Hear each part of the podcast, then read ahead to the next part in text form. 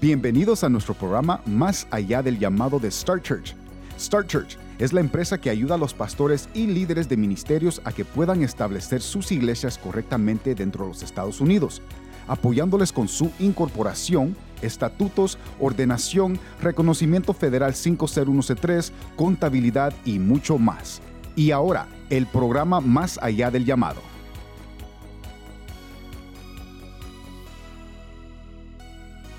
Saludos pastores y líderes, bienvenidos a un programa más de Más allá del llamado. El día de hoy tenemos como invitado especial al pastor Alex Cosío de la iglesia Un Nuevo Horizonte aquí en Georgia. Es una iglesia local en Woodstock, Georgia. Vamos a estar platicando con él, vamos a estar conversando sobre su experiencia en el ministerio, vamos a conocer un poco de cómo fue su llamado, su experiencia personal de conversión y de algunos eventos eh, que vamos a estar teniendo aquí en este estado de Georgia próximamente para ustedes, pastores y líderes. Alex, muchas gracias. Bienvenido a Más Allá del Llamado. Nos honra aquí en Star Church tenerte el día de hoy. No, pues muchas gracias. Al contrario, muchas gracias, América. Es un honor poder venir y compartir. Y bueno, en lo que pueda ayudar, con mucho gusto. Muchísimas gracias. Vamos a empezar, Pastor Alex. Cuéntanos un poco de ti personalmente, de tu experiencia y de cómo llegaste a Dios, a Jesús, cómo fue tu experiencia eh, eh, personal. Claro que sí. Eh, bueno, yo nací en la Ciudad de México y como todos, la, mayoría de nuestros países latinoamericanos, em, crecí en la, religión tradicional de, de, nuestros países. Cuando tenía 18 años, eh, vine a los Estados Unidos como estudiante de intercambio para aprender inglés y en ese tiempo escuché que mi hermano el mayor se había hecho mormón. Y obviamente yo no sabía mucho acerca de los mormones, lo único que sabía es que no tomaban y no fumaban y eso me llamó la atención porque pues, cuando tienes 19 años o 18 años, pues lo que quieres es andar en las fiestas y experimentar todo ese tipo de cosas. Entonces me hizo muy raro. Después, eh, al pasar unos meses más, eh, toda mi familia, mi papá, mi mamá y todos mis hermanos que estaban en México se habían hecho mormones. Cuando terminó el año escolar y yo regresé a la Ciudad de México, ya estaban los, los misioneros que los llaman élderes para, para evangelizarme, ¿no? y, este, y querían que yo me bautizara como mormón. Pero ellos tienen una doctrina medio, medio no, una, doctrina muy equivocada en cuanto al bautismo y hacen lo que llaman bautismo de los muertos. Entonces una persona se puede bautizar por algún familiar que está, que está muerto este, para ayudarle. Yo no sé cómo está exactamente la doctrina, pero se bautizan por los muertos. Entonces em, yo, según yo, eh, piadosamente, obviamente yo lo que quería era seguir en la fiesta y en el pecado. Dije, no, no, voy a esperar a que mi abuelo se muera y, este, y entonces ya yo me voy a bautizar por él. Pero la realidad era que nada que ver con, no era ningún motivo piadoso, era simplemente que yo quería seguir mi pecado. En ese tiempo, mi hermano comenzó, lo invitaron a una iglesia cristiana y comenzó a escuchar el Evangelio. Y un día llegó a la casa y le dijo a mi papá que él ya no creía más en, José Smith, que José Smith era un profeta falso.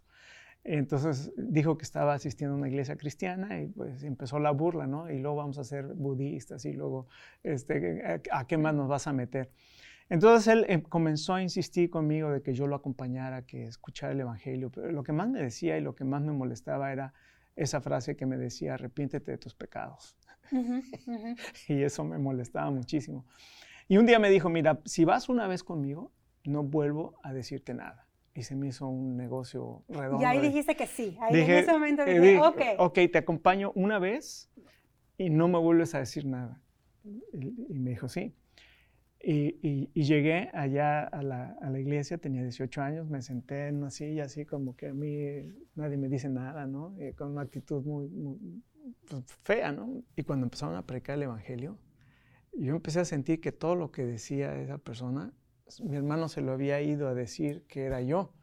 Y entonces yo sentía el dedo acusador de todo lo que estaba diciendo y, y entonces... Eh, pues fue algo, una experiencia muy, muy, impresionante. Ya después ahora entiendo qué fue lo que pasó en ese momento.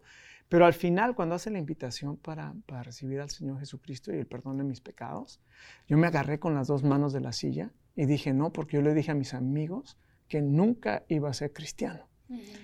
Y entonces dentro de mí había una batalla tremenda, porque por un lado yo anhelaba y quería pero por otro lado en mi mente decía, no, ¿qué van a decir de mí? Llegó un punto en que dije, a mí qué me importa lo que digan los demás, yo necesito a Dios. Entonces me acuerdo que levanté la mano y después este, este predicador dijo, bueno, todos los que levantaron la mano les voy a pedir que se pongan de pie. Y más vergüenza porque yo dije, todo, todo el mundo aquí me va a conocer. Entonces me puse de pie e hicimos la oración de, pidiéndole a Dios perdón. Y fue, fue un momento tan especial porque recuerdo, no recuerdo exactamente la oración, pero sí recuerdo en el momento que le dije a Dios que quería que me perdonara, que yo quería que Jesucristo había muerto por mí y le dije, Señor Jesús, lávame con tu sangre. En ese momento fue como si algo fresco cayera sobre mi cabeza y me fue recorriendo todo el cuerpo. Y cuando terminó esa oración, yo, yo era diferente. O sea, ya no, nunca jamás volví a ser la misma persona. Mi, mi, mi experiencia fue, eh, fue radical, o sea, eh, fue dramática de ser una persona un día a ser completamente diferente el otro día. Yo sé que algunas personas tienen una, experiencia diferente, donde, donde es progresivo, pero para mí fue así. Entonces, desde, desde, ese momento, pues yo quería saber más de Dios y, agarré la Biblia. Tanto había sido el cambio que había hecho Dios en mí, que le robé su Biblia a mi hermano. Sin pedirle permiso de la quité, andaba buscando su Biblia y yo la tenía porque yo la quería saber. Entonces Em, em, pasé leyendo la Biblia, a cualquier estudio bíblico que había, yo eh, eh, iba y, quería saber más de Dios, comencé a ir a la iglesia cristiana, me bauticé eh, y luego mi oración era, Señor, yo quiero servirte, quiero servirte, quiero, quiero... Y, como yo veía la forma en que Dios estaba usando a esta persona que, que, nos llevó a Cristo, al predicador este, yo dije, yo, yo quisiera que Dios me usara así como... Entonces em, nos acercamos, mi hermano y yo, y le, preguntamos que, le dijimos, bueno, queremos dejar todo y queremos ya servirnos, servir tiempo completo. Y ahí fue cuando dijo, bueno, ¿qué están haciendo? Y entonces él estaba estudiando ingeniería industrial y yo estaba estudiando licenciatura en sistemas de computación en la universidad. Y dijo, terminen la universidad y esperen el tiempo de Dios. Yo creo que ese fue el, consejo más importante y más impactante que he recibido como cristiano. Termina lo que estás haciendo y deja eh, y espera el tiempo de Dios. Pon en sus manos, exacto, en su tiempo, no en el tuyo, no en el mío, en el de él. En el de él y termina. o sea, lo que empiezas, termínalo, no lo dejes a la mitad. Eh, me gradué durante ese tiempo, obviamente estaba asistiendo a la iglesia, conocí a la que iba a ser mi esposa, nos casamos, eh, trabajé en, en, el, en, mi área durante siete años y iba subiendo la escalera este, profesional. Eh, a los 23 años que salí de la, a los 22 años salí de la universidad, a los 23 me casé, a los 25 ya era gerente de departamento, o sea, que iba, iba este, rápidamente en, en esa escalera ascendente. Y, gracias a Dios nos estaba yendo bien ya profesionalmente mientras yo seguía trabajando en la iglesia, haciendo diferentes ministerios, encargado de grupos de estudio bíblico, este, haciendo diferentes... Y, luego el pastor me, empezó a, dar la oportunidad de, predicar como laico. Entonces también comencé a predicar. Mi hermana vino a los Estados Unidos, estudió en la universidad, en Columbia University, en Carolina del Sur, eh, en Columbia Bible College, ahora es Columbia uh, Bible University, creo que en Carolina del Sur, porque hay otra Columbia, Columbia University en Nueva York, que es otra cosa. Pero este, eh, ella estudió, ahí conoció a que, fue, que es ahora su esposo, y él a los 21 años recibió el llamado para pastor. Entonces él empezó a pastorear desde muy joven, mientras él estudiaba la universidad, después se fue al seminario. Este, y fue cuando un día visitando México y vio lo que yo estaba haciendo, me, me, me desafió, me dijo, ¿y nunca has pensado prepararte para el ministerio? Pues yo dije, pues ya, estoy en el ministerio, ¿no? O sea, ¿qué más necesito? Si ya Dios me puso aquí, y me dijo, ¿por qué no oras eh, y le preguntas a Dios? Entonces se me hizo una muy buena idea preguntarle a Dios. Entonces mi esposa y yo nos, nos pusimos a orar y, y, a, y, a, pedirle al Señor que si nos podíamos, que si Él quería que, que, me preparara para el ministerio, lo cual implicaba dejar la Ciudad de México y venirnos a los Estados Unidos. Un lugar totalmente nuevo, diferente. Nuevo, diferente, pero lo curioso es esto. Tú sabes que para una mujer es muy importante su casa. Nosotros acabamos de comprar un departamento. Entonces, ella me decía, mi esposa, lógicamente me decía, ¿tú crees que Dios nos va a dar, permitir que compremos un departamento para después sacarnos de ahí y llevarnos a otro lado. A otro, a otro lugar. Entonces, lógicamente, tú dices, no, pues no, eso no es lógico, ¿no? Pero vamos a preguntarle a Dios. Entonces oramos y un día me acuerdo, le hablé de la oficina y escuché mucho, mucho ruido en la casa. Y le dije, oye, ¿por qué hay mucho ruido en la casa? Y me dice, es que ya Dios puso en mi corazón que nos vamos a ir y, y llamaré a las vecinas para que se empiecen a comprar todo lo que hay aquí. Wow. ese, de ese tipo de fe que, que, mi esposa demostró, de la convicción de que el Señor nos iba a traer. Entonces yo todavía le decía, oye, pero todavía ni siquiera me dan la carta de aceptación. Dice, no, Dios me dijo que nos vamos a ir. Y, y, yo creo que, que, nos vamos a ir. Entonces, este, y otra cosa, mi esposa no es de las personas que le gusta viajar. O sea, ella, para, o sea, o sea, es muy difícil que ella diga, yo me, quiero hacer una, una, aventura, ¿no? De salir de aquí a, a, otro lado. Ella no, no, es de esas personas porque sufre ansiedad. En aquel entonces yo no lo sabía. Ya después lo, lo aprendí en, en el paso de los años. Y finalmente nos vinimos a Estados Unidos, a Carolina del Norte, al, al, Seminario Bautista del Sureste, y ahí terminé mi maestría.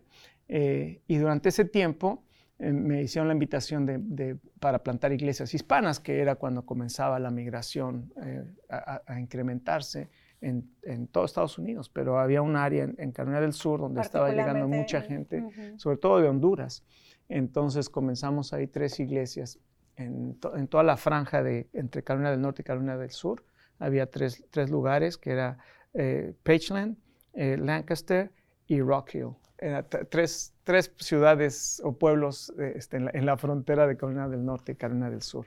Entonces eh, plantamos las tres iglesias y después, eh, cuando terminé eh, ya mis, mis estudios, eh, regresé a México porque yo sabía que ese era el llamado que Dios tenía para mí y aunque pues hicimos todo el papeleo para ya quedarnos como, como residentes trabajando, pues en mi corazón había el, el, regresar, el, a México. el regresar a México. Entonces uh -huh. nos pusimos a orar y el Señor nos, nos dijo que sí, regresense a México. Entonces nos, nos, regresamos a México. Encontramos una iglesia eh, inundada por doctrina equivocada, este, cosas que habían sucedido durante ese tiempo que estuvimos ausentes. Eh, y entonces regresamos y tuvimos que otra vez eh, traer a la iglesia a la, a la doctrina bíblica y, y, organizar. Y después de tres años y medio, me llamaron de, de, una iglesia en Carolina del Norte para ir y plantar. Entonces, una vez más, era, fue, ¿qué vamos a hacer? No? Entonces, oramos otra vez al Señor pidiendo dirección, que fuera muy claro en, en, lo, que, en lo que quería para nosotros. Y entonces, eh, ambos sentimos eh, que, que Dios estaba confirmando el regresar a los Estados Unidos. Entonces nos, nos, vinimos una vez más acá y comenzamos una, una, iglesia en Carolina del Norte, la cual pastoreé por 15 años. Wow. La plantamos, la pastoreamos. Y hace cuatro años eh, la iglesia Nuevo Horizonte eh, nos pidió que, que, viniéramos para ser el pastor de la iglesia. Y, y, como todas, siempre fue, ha sido muy difícil, ¿no? Te, obviamente sientes una gran responsabilidad moral, espiritual con las personas que, que has guiado, que por has ganado para Cristo. Sí. Entonces nos, nos, vinimos para acá y, y, y bueno, Dios ha, eh, ha, abierto puertas por diferentes uh -huh. lugares y, y, yo estoy muy agradecido con Dios. Digo, es su plan, es su, es su reino. Su tiempo, su plan. Exacto, su plan, su tiempo, su reino. Así y es. nosotros solamente Tus somos... iglesias que Exacto. tuviste, que tuviste uh -huh. tú como plantador de iglesias. Uh -huh. Yo creo que tu testimonio es un reflejo muy importante para el que nos escucha, para empezar de una invitación, uh -huh. de haberle dicho en ese momento a tu hermano sí, por la razón que haya habido en tu corazón, decir, porque si voy ya no me va a decir nada, pero haberle dicho sí a una invitación voy a acompañar y a veces lo hacemos mucho con nuestros vecinos, con nuestros amigos. Esa invitación es tan importante de llevar a esa persona a la iglesia, llevarlos a Cristo, a que lo escuchen una vez Exacto. y ya uh -huh. el Señor se mueve y a través de a veces sermones poderosos o de una uh -huh. persona que conocen o del pastor, ahí entra una intervención y bueno, la transformación que sucede en la vida hacia una vida nueva que se dio en ti muy joven, que se uh -huh. dio en ti prácticamente adolescente, cuando la mayoría de los de las personas de 18 años no están en ese proceso en su vida, no están con esa convicción uh -huh. ni con esa entrega de decir, ayer era uno, hoy soy, soy otro y quiero continuar en este, en este llamado. Es muy poderoso tu testimonio uh -huh. eh, con nosotros. Pastor Alex, platícanos un poco de tus retos como plantador de iglesias. Yo creo que muchos de los pastores y de los líderes que nos ven están en ese proceso, han recibido ese llamado eh, y están en las primeras etapas o están en el primer año. ¿Cuál es lo más difícil que en tu experiencia personal tuviste, que, tuviste que superar para llevar a cabo esta plantación de iglesias, de estas tres iglesias, y bueno, después regresaste a México y, y, luego en la última que regresaste a plantar y que tuviste la oportunidad de, de, liderar por, por, 15 años. Sí, bueno, siempre yo creo que, que uno de los, de los principales retos es el, el, desánimo. Eh, muchos de los pastores se sienten desanimados por diferentes, por diferentes causas. Eh, puede ser porque no hay compromisos, eh, sobre todo voluntarios, cuando no tienes gente que te apoye, que te ayude o que se comprometa, porque mucha gente te dice, sí, pastor, yo le ayudo, pero nunca están, nunca están disponibles este, o no son responsables. Entonces yo creo que eso es lo primero que, eh, que, que, desanima a un pastor, el, no poder tener un equipo de trabajo donde puedas confiar, delegar y que las personas puedan dar resultados y, animar al, resto del pueblo. Em, otra cosa también se ha dicho mucho en, cuanto a, plantaciones, necesitas el, lugar eh, adecuado, las personas adecuadas, los, eh, los partnerships o los, eh, las, las ¿cómo, le llamamos? Las, asociaciones. Las, o las, sociedades correctas, quienes, quienes van a participar contigo porque el ministerio es muy solitario. Es más, eh, una de las investigaciones, no, recuerdo, creo que fue la de Lifeway hace algunos años, eh, encontró que los pastores estamos muy solos. Entonces, cuando no tienes compañeros y, haces una sociedad con otros pastores, eh, estás muy solo y el desánimo se, mete durísimo. lo vimos durante la pandemia. O sea, muchas iglesias que estaban solas, eh, muchas de ellas se vinieron abajo, y el pastor a veces renuncia. Eh, una de las cosas que hicimos durante la pandemia eh, fue reunir a los pastores y entre los pastores nos animamos y eso fue una bendición tremenda porque este, pudimos animarnos unos a otros. Pero sí, dentro de los retos de la plantación están esas, poder tener las sociedades correctas que te van a apoyar, ya sea económicamente, espiritualmente, capacitando, este, eh, el lugar correcto, en dónde vas a plantar eh, eh, y la, persona correcta, o sea, quién, quién va a ser el plantador y, cómo, cómo, Dios lo ha guiado a ese lugar. Entonces, yo enfrenté, gracias a Dios, solamente por la misericordia de Dios, no porque yo sea nada brillante, ni mucho menos, pero, pero solamente por la misericordia de Dios, las tres, las tres iglesias que se plantaron en Carolina del Sur permanecieron.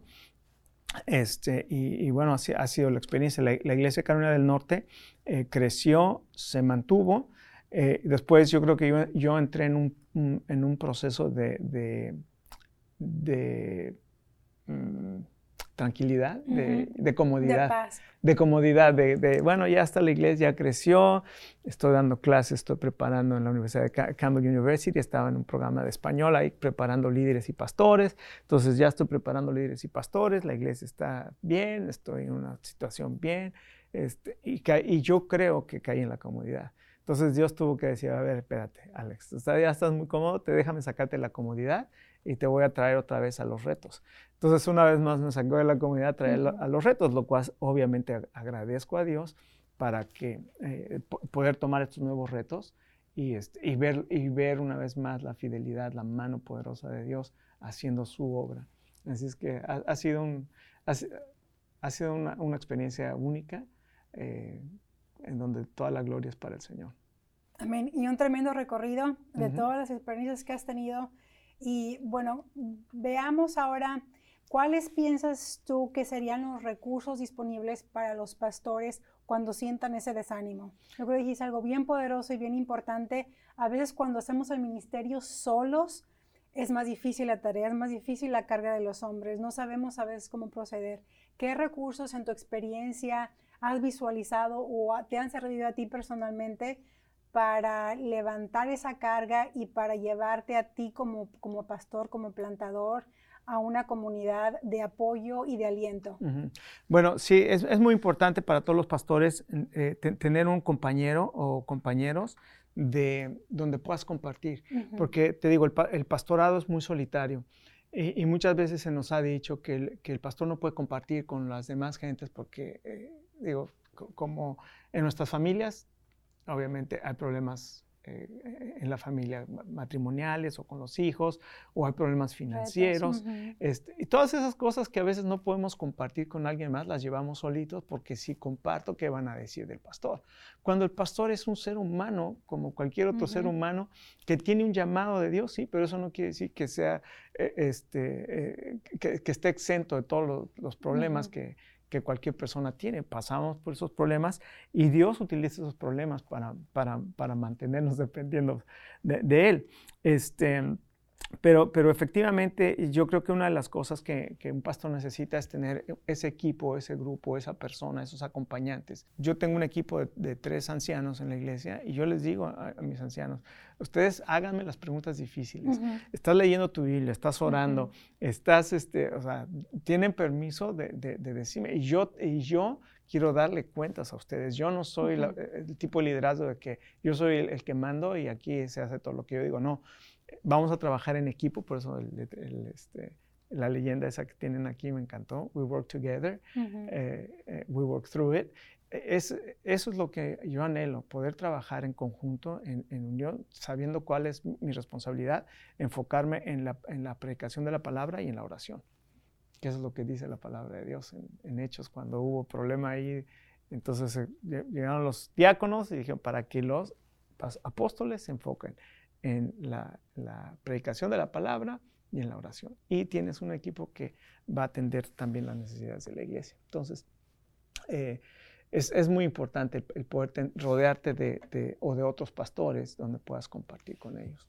Pastores, no hagan el ministerio solos, rodéense de un equipo, ya sea en sus iglesias locales, en sus ministerios, con organizaciones en su ciudad, eh, con Star Church, con organizaciones que estén ahí para apoyarles y que no estén con esa carga tan fuerte, a veces tan poderosa del llamado del Señor y que tengan la capacidad de, bueno, de tener ese grupo de confort y ese grupo de apoyo, de consejos, que los, que los, ah, que los responsabilicen, que los, que los llamen a, orar, que los llamen a predicar constantemente. Pastor Alex, hablemos un poco ahora particularmente de la iglesia que diriges ahorita, aquí en Georgia. Platíquenos un poco de Nuevo Horizonte, qué tipo de ministerios realizan, qué actividades hacen, qué planes o visión o, sueños tienes para, para, para, Nuevo Horizonte ahorita. Okay. Bueno, esta iglesia Nuevo Horizonte eh, fue establecida en el año 2013 como Nuevo Horizonte. Anteriormente, desde el año 2002 aproximadamente, fue un ministerio de First Baptist Church Woodstock eh, que se hacía en español. Eh, durante ese tiempo, más o menos como 10 años, eh, fue parte o fue un ministerio de, la Iglesia Americana. En el 2013 se, ya se, se, estableció como una iglesia independiente, aunque utilizando las facilidades o las instalaciones, facilidades, las instalaciones de, la primera iglesia bautista de Woodstock. Em, pero ya las finanzas, ya las decisiones, ya todo era ya, ya la, iglesia. Y la iglesia comenzó con, una visión de, multiplicarse, de ser una iglesia que se, que se multiplicara. Pero eh, pasó por un proceso difícil porque la manera en que fue esa transición eh, por lo que he escuchado, obviamente yo no puedo ser juez, pero por lo que he escuchado, eh, no fue un proceso eh, o una transición seamless, ¿no? Como le dicen aquí, sin una, una, transición suave, sino que fue muy drástica y entonces mucha gente salió de la iglesia y los que se quedaron no estaban, inclusive el pastor salió de la iglesia. Este, el nuevo pastor no, no, no encontró la, el apoyo que necesitaba eh, entonces, durante tres años él estuvo batallando muy fuerte. Este, en contra, de, o sea, no fue, no fue la, la, mejor manera de, de, seguir la visión que tenía de una iglesia que, que, impactara y que se multiplicara. Entonces, eh, el pastor salió, se fue, se quedó la iglesia un año y medio sin pastor. Entonces, eh, la iglesia comenzó, obviamente, cuando pasas por esos eh, procesos, pues la iglesia se viene abajo en cuanto a asistencia, eh, ánimo, la, gente se desanima también. Entonces, cuando, cuando el Señor me llamó, pues llegué a una iglesia que venía pasando por un proceso de, de, de, cambio, de transición, eh, y había pasado más de un año, como un año y tres, cuatro meses que no habían tenido pastor y que se había mantenido en la iglesia. Y ya, bueno, cuando llegué, comencé a dar una visión a la iglesia y, y, entonces, em, por la gracia de Dios, la iglesia comenzó una vez más a, crecer y en dos años se, se, duplicó en número y dimos una, una visión. Em, eh, pude, conocer a, a, un hermano que se llama Rafael Canadá y él dirige un ministerio que se llama Enfoque Global. Entonces, eh, él me, me, platicó lo que era Enfoque Global, me encantó la visión y la, adoptamos y de hecho Él nos está mentoreando. Y entonces de pronto nuestra iglesia, que ni siquiera tenía un, presupuesto para misiones, de pronto ahora, eh, y bueno, las misiones también están en mi corazón, eh, de pronto ahora este, pues llamé y dije, bueno, necesitamos tener un presupuesto de misiones y necesitamos ser intencionales en la misión. Se participaba en misiones, se apoyaban algunos aspectos o algunas misiones o algunos proyectos en algún, en algún lugar este, como parte de misiones, pero no se tenía un presupuesto y no, no, no, no había una estrategia eh, misionera e, e, intencional. Entonces desarrollamos este, con, el, con la ayuda de, de, Enfoque Global eh, una, un, un proceso misional para hacer una iglesia eh, que le llamamos global, global y local. Entonces ahora estamos en ese proceso de ser una iglesia misional y otra un concepto maravilloso que, yo recomiendo a todos los pastores. Por muchos años los pastores hemos hecho el ministerio juntamente con algunos voluntarios. Y tenemos al, director de misiones, y tenemos al director de evangelismo, y tenemos al director... y, tenemos personas que están encargadas de algunas cosas y, que ellos son los que deben de hacer el ministerio. Enfoque global te enseña no. O sea, la Biblia dice en, en, en Efesios 4:12, y él mismo constituyó a unos apóstoles, profetas, evangelistas, pastores y maestros a fin de perfeccionar a quién? A los santos. ¿Para qué?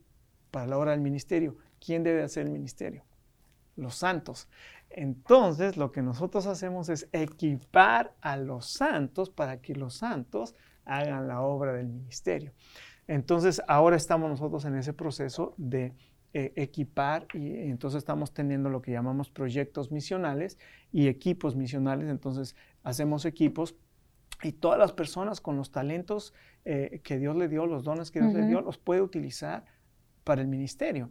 Entonces, si una persona corta el cabello, bueno, ese talento que Dios le dio, ese don que Dios le dio, este, lo puedo utilizar para el ministerio.